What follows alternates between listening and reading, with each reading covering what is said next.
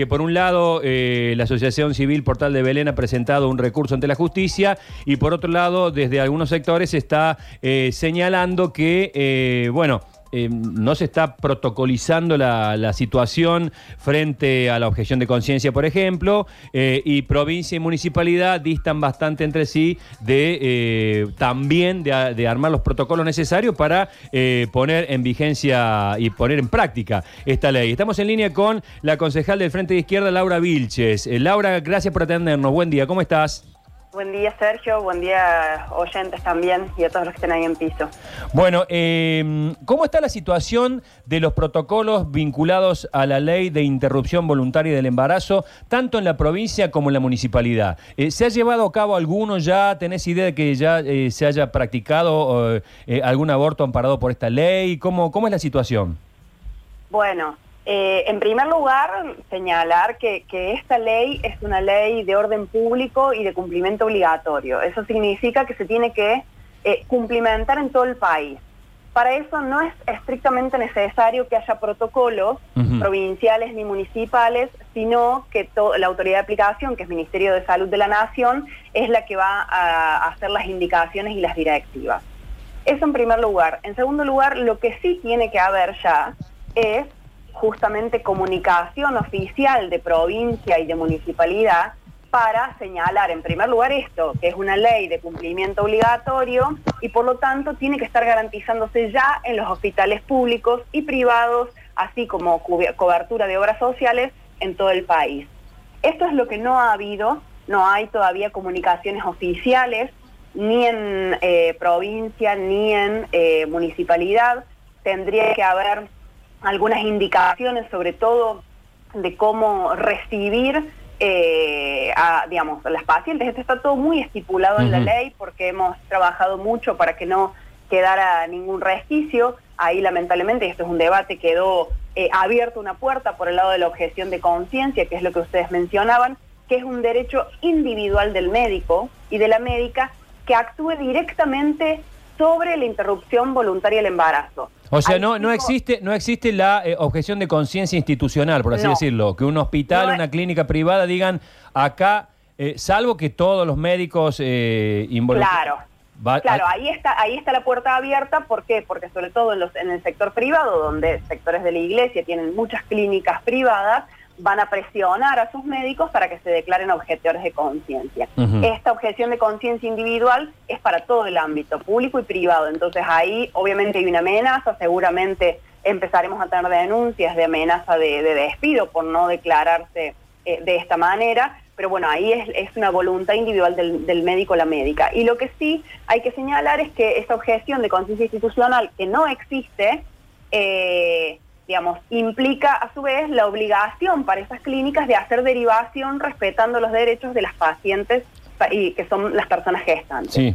Sí, Eh, a, entonces, a sí. propósito de esto, señalábamos esta mañana que me habían llegado comentarios de que en algunos casos, este, mujeres que han ido a averiguar que han recibido como respuesta quizás respuestas que no, digamos, que no son estrictamente técnicas ni, ni, ni, ni derivaciones, sino eh, opiniones de, de los médicos. Exactamente. Este- Exactamente. Esas son las, las denuncias que nos llegan también a nosotros. Ah, ¿les han llegado? hay- sí, para eso ha- eh, hem- hemos llegado denuncias de, mm, compañeras y compañeros del servicio de salud que justamente se enteran por lo que se comenta en los hospitales que sobre todo estas clínicas privadas que, que han sacado comunicaciones y demás están actuando así. Esto no puede ser, por eso está habilitado un 0800 para hacer las denuncias, justamente para eh, contabilizar estas situaciones y desde ya que esto eh, no puede ser así. E inclusive en la ley está indicado muy claramente que aquel, aquel personal que obstaculice, se niegue o establezca dilaciones no, no necesarias para el tratamiento también puede ser digamos, penalizado sancionado. Es, es claro frente a esta situación que todavía sigue dependiendo, eh, y es como lo vimos con la interrupción legal del embarazo, que fueron los casos de aborto no punible y ahora con IBE, sigue dependiendo de la voluntad de médicos y médicas. Eh, me han contado compañeras que ellas mismas están organizando especies de capacitaciones en cada uno de esos lugares de trabajo eh, sobre todo quienes han seguido el debate sobre el aborto, quienes han leído la ley y que se han interiorizado y conocen en profundidad la temática, con sus propios compañeros y compañeras, por ejemplo, para sacar dudas respecto a anestesistas, eh, bioquímicos que se niegan, que se quieran declarar objetores de conciencia para sacar sangre, por ejemplo, por un caso. Bueno, eso no está permitido.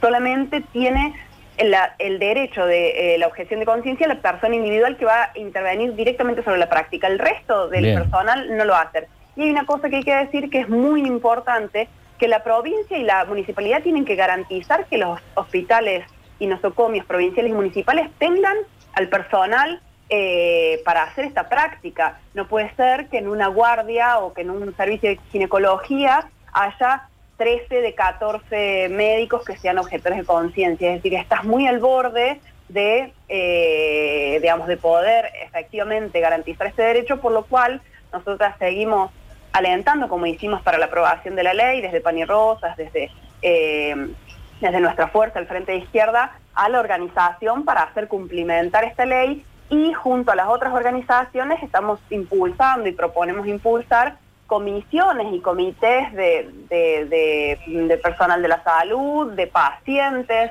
de eh, quienes acompañen estos procesos para eh, efectivizar este cumplimiento, evitar obstáculos y justamente garantizar un derecho que nos ha significado muchísimas muertes. Esto hay que seguirlo diciendo.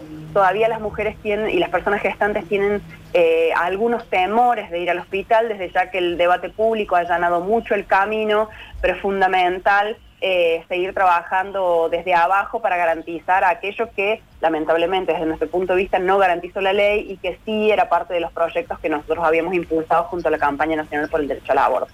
Pero eh, fundamentalmente esto, la organización sigue siendo nuestra fuerza. Eh, te interrumpo, concejal Vilches, brevemente ha habido un choque.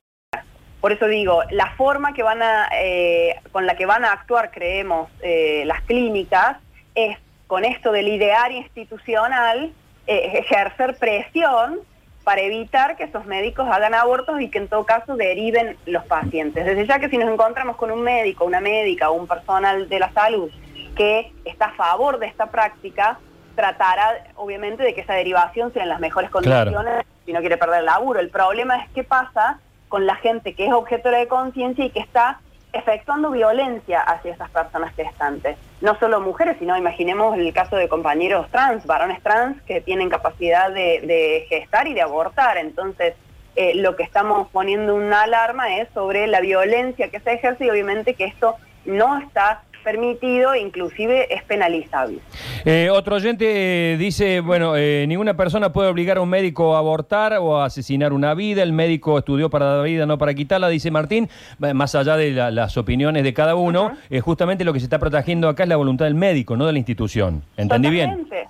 Totalmente, este es un derecho y creo que es válido para cualquier ámbito. Uno, así como el derecho a decidir sobre el abortar o no es una decisión inalienable, es una decisión muy íntima, también lo es el derecho a la objeción de conciencia individual. Eso está totalmente respetado porque tiene que ver con creencias, con, visiones eh, ideológicas, políticas, lo que fuera. El punto es que ese médico tiene que garantizar que el derecho está establecido por ley sea respetado, por lo cual tiene que hacer una derivación, tiene que hacer una derivación en condiciones, señalar que vaya a la parte pública, tratar de garantizar que el acompañamiento, es decir, tiene que hacer un, eh, una derivación respetando el derecho de la otra persona, así como aquí se está respetando su derecho a, no querer realizar la práctica. Eso es lo que estamos señalando. Eh, buen día. ¿No se, ¿No se están recomendando más bien pastillas? ¿Por qué hablan tanto con anestesias, bioquímicos, etcétera, etcétera? Eh, no, no entiendo el mensaje, no sé si me... No, eh, eh, me parece buena la pregunta. Bien. El, aborto eh, legal es hasta la semana 14 y como es el primer trimestre, la práctica más segura es con misoprostol, es decir, con medicación. Esa es otra de las grandes preocupaciones sobre el abastecimiento de la medicación. Ahora, cuando hay algún tipo de complicación, se da intervención a la parte quirúrgica, eso por un lado. Pero por otro lado, para la práctica de aborto, en general, se hacen eh, ecografías, se toman muestras de sangre para detectar en qué escena del embarazo está, por ejemplo. Entonces, eso es el- lo que yo mencionaba respecto a bioquímicos y demás. Perfecto. Y después, otro- en eso es importante también con respecto a los, a los métodos, lo que se está eh, evitando y la OMS dejó de recomendar hace años es el legrado, que se sigue practicando en muchísimos nosocomios. La recomendación es que se haga la práctica llamada aspiración manual endouterina, que es mucho menos violenta, mucho menos dolorosa y obviamente es algo que todavía no se está realizando por falta de conocimiento. De ahí que sea tan importante la comunicación oficial y las capacitaciones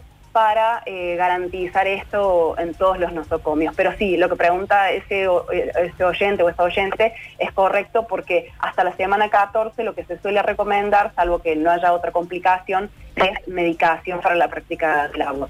Concejal Laura Vilche, gracias por este contacto. Que tenga buen día. Muchísimas gracias a ustedes y estamos a disposición, sobre todo eh, alen- alentamos a que las pacientes y personas gestantes o familias se organicen, que nos, nos contacten si tienen alguna duda por las redes sociales, eh, eh, garanticemos este derecho como hemos realizado la ley. Muchísimas gracias. Un saludo. A ustedes, buen día. Hasta luego. Bueno, ahí estamos, ¿eh? 351-3, 506-360. El pensamiento, dice un oyente, el pensamiento de la